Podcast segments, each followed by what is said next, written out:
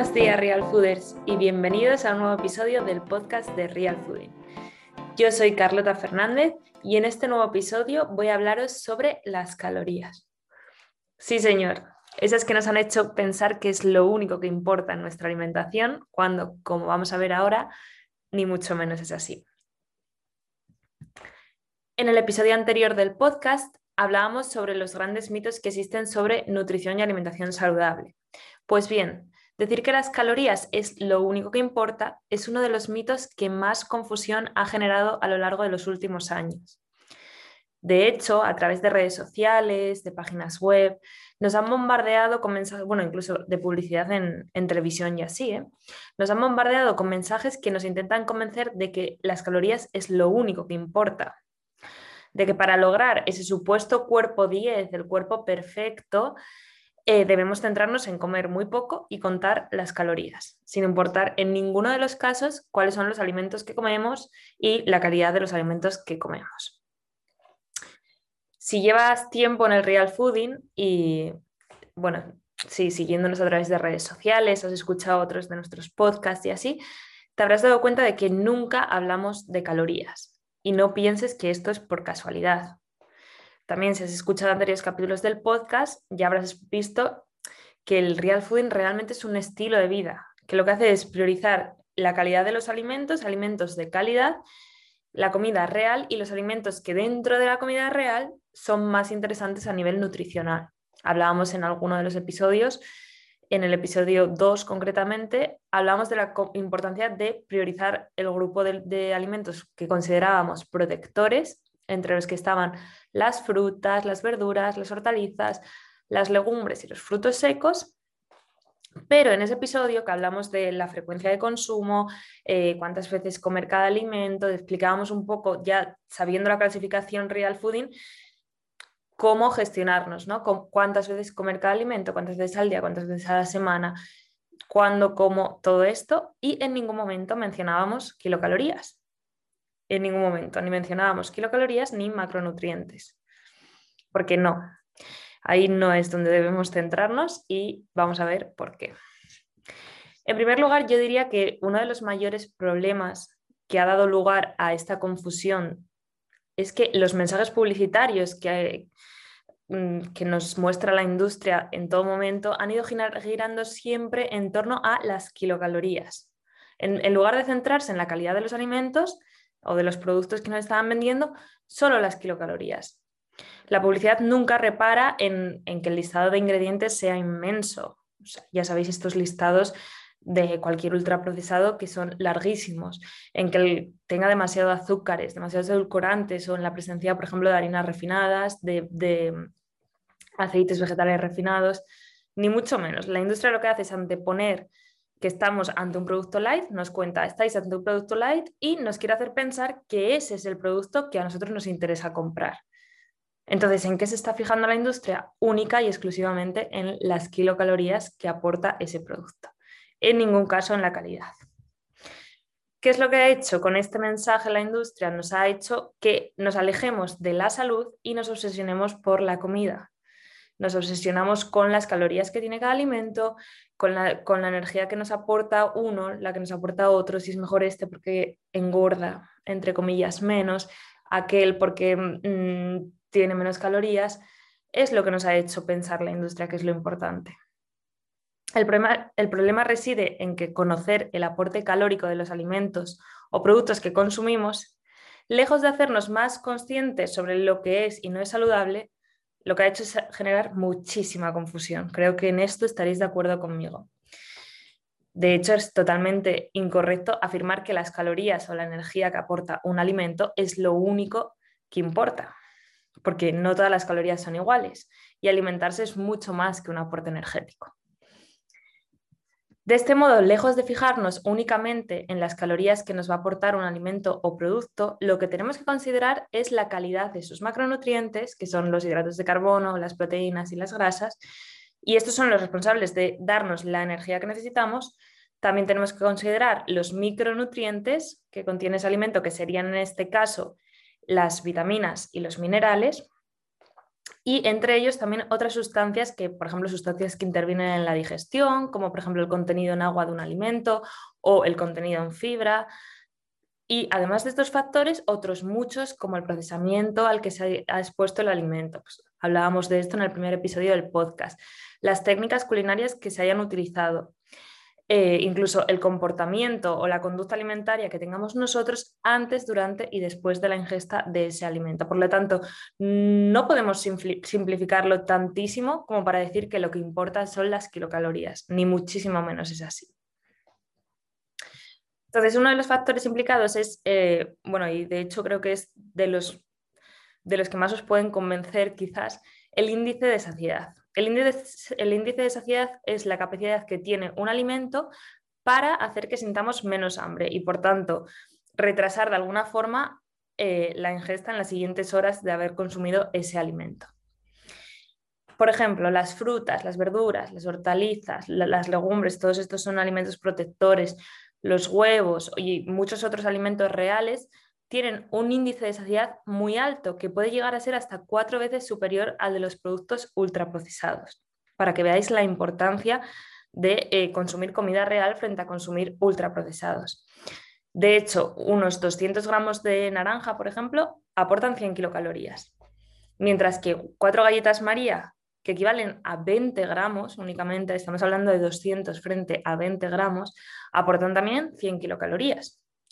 Y no sé si estaréis de acuerdo conmigo en que la sensación de saciedad que nos aporta esa naranja no es ni mucho menos equiparable a la sensación de saciedad que nos aportan esos 20 gramos de galletas María. Ahora bien, ¿creéis que nutricionalmente hablando es lo mismo consumir la naranja que cuatro galletas María? Pues, pues no, pues por supuesto que no. Además del efecto ese del que hablábamos de saciedad que tiene la naranja sobre nuestras hormonas que, que controlan el hambre y la saciedad, también tenemos que considerar la calidad y el interés nutricional de la naranja. Sabréis, como casi todas las frutas, la naranja es rica en vitaminas y minerales y además es fuente de fibra, mientras que las galletas María, que nos están aportando las mismas kilocalorías en mucho menos peso, son ricas en azúcares libres, harinas vegetales refinadas, eh, aceites vegetales refinados, perdón, y harinas refinadas. Entonces, por supuesto, no podemos comparar jamás el efecto que tienen 100 kilocalorías de frutas, verduras o legumbres, por ejemplo, con el efecto que tienen 100 kilocalorías de cualquier ultraprocesado, porque para nada es igual, no todas las calorías son iguales. También existen alimentos eh, altamente calóricos, como son, por ejemplo, los frutos secos o el aceite de oliva virgen extra, que no se han podido asociar de ningún modo con el sobrepeso o la obesidad. Y de hecho, por su perfil nutricional tienen un gran interés sobre nuestra salud. Mientras que, muchos ya lo sabréis, pero el consumo de ultraprocesados está íntimamente relacionado con la aparición de estas patologías, pudiendo incluso desembocar en aquellas enfermedades no transmisibles que hablábamos en otros episodios, como son el cáncer, la diabetes o enfermedades cardiovasculares. ¿Quiere decir esto que las calorías no son importantes? Veamos, las calorías mm, hay que considerarlas, pero no contarlas. Vamos a hablar del término de balance energético para ponernos un poco en situación. El balance energético es el equilibrio entre las kilocalorías ingeridas y las kilocalorías consumidas. Cuando ganamos peso se produce un exceso de consumo energético que se almacena en nuestro cuerpo y por eso hace, pues, produce esa ganancia de peso. Sin embargo, cuando hay un déficit de consumo energético, cuando consumimos menos kilocalorías de las que necesitamos o, de bueno, ingerimos menos kilocalorías de las que consumimos, es cuando se produce el adelgazamiento. Por lo tanto, desde luego que sí hay que considerar las calorías, pero nada tiene que, que ver esto con contarlas. No, que las consideremos no significa que las contemos. De hecho, nuestro cuerpo cuenta con una especie, digamos, de termostato que lo que hace es controlar la energía que debemos ingerir. ¿Y sabéis cuál es? El apetito. O sea, nuestro cuerpo es lo suficientemente mm, capaz de decidir cuándo necesitamos energía y cuándo no.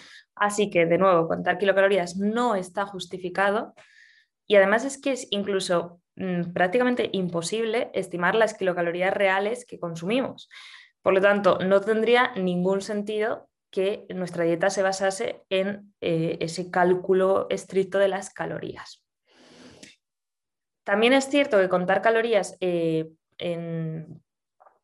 puede ser un recurso bastante útil para dietistas nutricionistas, que a veces lo tenemos que utilizar para planificación de ciertas dietas con unas necesidades puntuales, por ejemplo, pues la de un deportista profesional, pero es una práctica que se utiliza en un momento muy concreto y de ninguna manera se puede alargar durante toda la vida del paciente. Por cierto, voy a aprovechar aquí para recordaros a nuestro patrocinador oficial, que es Storytel, Precisamente en Storytel he descubierto varios audiolibros de nutrición deportiva que pueden resultarte muy útiles para conocer cómo cambian tus necesidades energéticas de macronutrientes y de macronutrientes en función del ejercicio que practiques y también de la intensidad del mismo. Por ejemplo, hay uno que es eh, rendimiento y nutrición deportiva que creo que si estás en este punto de tu vida te puede gustar mucho. Para los que aún no lo sepáis, Storytel es el Netflix de los audiolibros. Se trata de una plataforma en la que puedes encontrar un sinfín de audiolibros y podcasts, eh, tanto especializados como eh, de entretenimiento, novelas y demás. Además, si te suscribes a través de nuestra landing page, que es www.storytel.com barra realfooding, podrás disfrutar de 30 días gratis sin ningún tipo de compromiso de permanencia. Además, también quiero recordaros que en, el, en Storytel encontraréis el libro de Carlos Ríos, Come Comida Real, y al suscribiros en nuestro link podréis disfrutar de él durante 30 días. Así que nada, os animo a todos a que os paséis por allí. Y seguimos. Como os decía, alargar esa práctica de contar kilocalorías en el tiempo puede resultar dañino incluso para nuestra salud mental, ya que nos genera una obsesión y una intranquilidad que mm, no debería mm, ocurrir con los alimentos. Es más, centrarse en este cálculo es muy complejo para la población y de ningún modo va a considerar el consumo de alimentos saludables. ¿Qué tenemos que hacer entonces? Tenemos que olvidarnos de ese cálculo de kilocalorías, de contar las kilocalorías de cada alimento que ingerimos y centrar todos nuestros esfuerzos en ingerir alimentos reales, comida real en priorizar alimentos protectores frente al resto y evitar o limitar al máximo el consumo de alimentos, bueno, de productos más bien ultraprocesados. Os voy a contar una historia y es que hace unos días recibí un mensaje en WhatsApp de una muy buena amiga que decía, ¿me puedes confirmar que una cerveza engorda menos que un yogur? Aquí, para mí, es donde aparece nuestro problema. Si os digo la verdad, yo he tenido que googlear para saber cuántas kilocalorías aportan 100 gramos de cerveza, porque mm, nunca había reparado en esto. Y por si os lo estáis preguntando, que estoy segura de que muchos sí, efectivamente 100 gramos de cerveza tienen menos calorías que 100 gramos de yogur. Pero ¿qué importancia tiene esto realmente? Como decía, me lo preguntó una muy buena amiga y a ella le llevo machacando con lo que es saludable y lo que no varios años ya. Su única intención entonces era demostrarles a sus compañeros de piso la poca importancia que tenían las calorías con un caso como este que les, surgió en un momento dado. Pero ya veis, ella se enfrentaba a dos personas que anteponían consumir una cerveza a un yogur porque supuestamente así engordaban menos. No sé vosotros, pero yo creo que mm, es de bastante sentido común percibir que 100 kilocalorías de yogur natural, no azucarado o edulcorado, no repercuten del mismo modo en nuestro organismo pero de ninguna forma que 100 kilocalorías en forma de cerveza. ¿Por qué? Pues empezando por el, eh, el, índice de saciedad, que ya hemos hablado de él, y sin hablar, por supuesto, de la calidad de cada alimento. O sea, aquí la discusión no debería centrarse en qué es lo que engorda más y qué es lo que engorda menos, sino que debería centrarse en lo saludable que es y los beneficios que nos aporta a nosotros el consumo del yogur frente a lo perjudicial que puede llegar a ser consumir alcohol. O sea, de hecho aquí podemos enlazarlo con otro de los grandes mitos que además está súper extendido, a mí este me da mucha rabia, que es que un consumo moderado de alcohol eh, puede ser incluso beneficioso para nuestro corazón. Lo habéis escuchado seguro. Mm, desde mi punto de vista, resulta curioso cómo la industria manipula la interpretación de datos y lo que hace es aprovechar una correlación para hacernos creer, por ejemplo, en este caso, que un vaso de vino al día va a ser beneficioso para nuestra salud cardíaca. Eh, además de la industria, de cómo aprovecha esto, también me resulta curioso y, bueno, aparte de curioso, creo que es muy humano, pero es lo que he estado observando estos días, eh, ver cómo las personas, por puro interés o por muchas veces no querer afrontar un cambio en un hábito que quizás tenemos demasiado instaurado, nos convencemos de un mito como este. Muchas veces ocurre, ¿no? Que tú tienes muy instaurado que tomas tu vaso de vino cada día con tu cena, a lo mejor más las generaciones, pues en mi caso de mis padres, y entonces les dicen, ah, pues tomar un vaso de vino eh, cada día con la cena es bueno para tu corazón. Y ellos, ¿qué más quieren escuchar, no? Em, de hecho, ayer mismo lanzaba un preguntas y respuestas a través del Instagram de Real Fooding y respondía a una pregunta sobre la miel, lo saludable que es y lo saludable que deja de ser. Porque fuisteis varios los que, los que me preguntasteis precisamente sobre la miel. Y mm, contesté que no lo era, porque no Real Fooders, lo siento mucho, pero la miel, por muy natural que podáis pensar que es, eh, está compuesta casi en su totalidad por azúcares libres. Y sí que nos han dicho siempre que la miel tiene unas vitaminas y unos minerales que son muy buenos y tal, pero es que eso está en unas cantidades tan sumamente pequeñas que no os podríais hacer una idea de la cantidad de miel que tendríamos que consumir, o sea, de azúcares libres que estaríamos consumiendo, para poder llegar a beneficiarnos de las vitaminas y minerales que contiene la miel. Y, o sea, no te preocupes porque tu consumo de frutas y tu consumo de verduras te van a aportar todos esos micronutrientes, todas esas vitaminas y todos esos minerales en cantidades significativas, suficientes y de las que sí te vas a beneficiar sin tener que tomar unas cantidades inmensas como en el caso de, la miel. Al decir eso de la miel, de que no era saludable, de que eran azúcares libres, muchos de vosotros eh, mostrasteis una decepción. La verdad que me sentí un poco mal, pero mm, hay, que, hay que decir la verdad y es lo que hay y os está dando una noticia terrible. Lo siento mucho por eso. Pero otros muchos lo contradijisteis. Cogisteis y, dijisteis que no, que la miel era muy sana, que la miel natural no era lo mismo que la miel eh, en un bote industrial.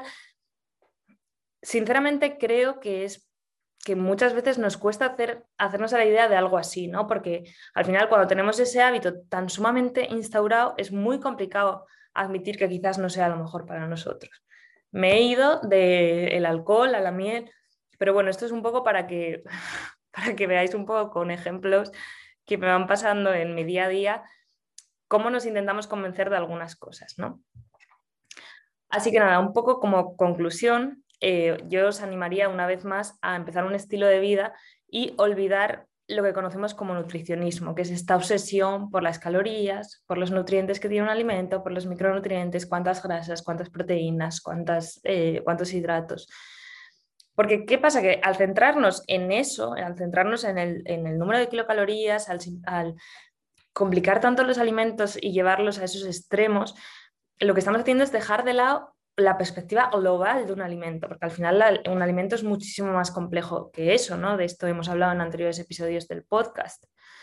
Como os decía, mm, son mucho más complejos que reducirlos a número de kilocalorías o macronutrientes, por ejemplo. Entonces, ¿qué tenemos que hacer? Centrarnos en elegir muy bien nuestros alimentos, recordar la clasificación Real Fooding, que recordad que clasificábamos los alimentos en comida real, buenos procesados y eh, productos ultraprocesados y en, dentro de los, la comida real y los buenos procesados, concretamente tendríamos que hacer mucho más hincapié en el consumo de los alimentos que considerábamos protectores, que eran las frutas, verduras, hortalizas, legumbres y frutos secos, y combinándolos con los que considerábamos neutros, que aquí entrarían, bueno, estos son los que nos proporcionan la energía mm, al proporcionar los hidratos eh, las proteínas y las grasas. Y aquí entrarían pues la carne, los huevos, el pescado, el marisco, cereales, tubérculos y los lácteos. Así que Real Fooder, anímate a dejar de lado contar kilocalorías. El Real Fooding es un estilo de vida que te libera de contar kilocalorías. No las cuentes, sino haz que las calorías cuenten. Si bien, y tal y como hemos visto, las calorías son importantes, aún más lo es la procedencia de esas calorías. La comida real nos ayuda a regular ese sensor natural de hambre y saciedad que tenemos, regulando de forma muy armónica nuestro apetito, que es ese termostato del que disponemos, y de este modo nuestra ingesta, Entonces, cuando mejor sean nuestras elecciones de alimentos, mayor va a ser nuestra saciedad y por tanto, mayor control vamos a tener sobre nuestra ingesta. Creo que esto es fundamental, creo que nos lo tenemos que meter muy mucho en la cabeza, hay muchísima confusión, no me extraña, también os lo digo porque eh, yo que estoy mucho en redes sociales, cada día veo mm, más mensajes contradictorios que a veces dices, si es que, ¿cómo nadie va a entender qué es lo que está pasando, qué es lo bueno, qué es lo malo? Si cada día te dicen una cosa, en cada sitio encuentras una información distinta, a veces es muy complicado saber qué información es veraz y cuál no lo es. Así que nada, Real Fooders. Em, yo solo espero que os haya gustado muchísimo el episodio de hoy. Eh, recordad que ahora tenéis en vuestro poder eh, una información con la que juntos y trabajando en ello podemos lograr un gran cambio, que creo que es muy importante lograrlo. Y, nada, espero que os haya servido de gran ayuda y que un día más, más hayáis aprendido algo nuevo con, nosotros aquí en el podcast de Real Fooding. Eh, recordad que en el Instagram de Real Fooding publicamos recetas saludables cada día. Por supuesto, sin contar calorías. Como os decía, nunca vais a ver que en Real Fooding nos digamos cuántas kilocalorías tenga un alimento, bueno, un, plato de los que hayamos preparado, a no ser que sea por una mm, situación específica que seguramente estará justificada. Y también a través de historias compartimos recetas paso a paso y resolvemos algunas de vuestras dudas. Así que animaos también a pasaros por ahí. Y, y nada, deciros, bueno, si nos escucháis desde YouTube, me encantaría que me contaseis en comentarios cuándo dejasteis de contar kilocalorías y cómo esto os benefició en vuestra vida. También si nos estáis escuchando a través de Storytel, de Spotify o de cualquier otra plataforma, eh, recuerda seguir al podcast para que no te pierdas absolutamente ningún episodio. Y nada, Real Fooders, muchísimas gracias por escucharnos una semana más. Nos vemos en el, el lunes en el próximo episodio del podcast de Real Fooding y gracias de nuevo y hasta entonces.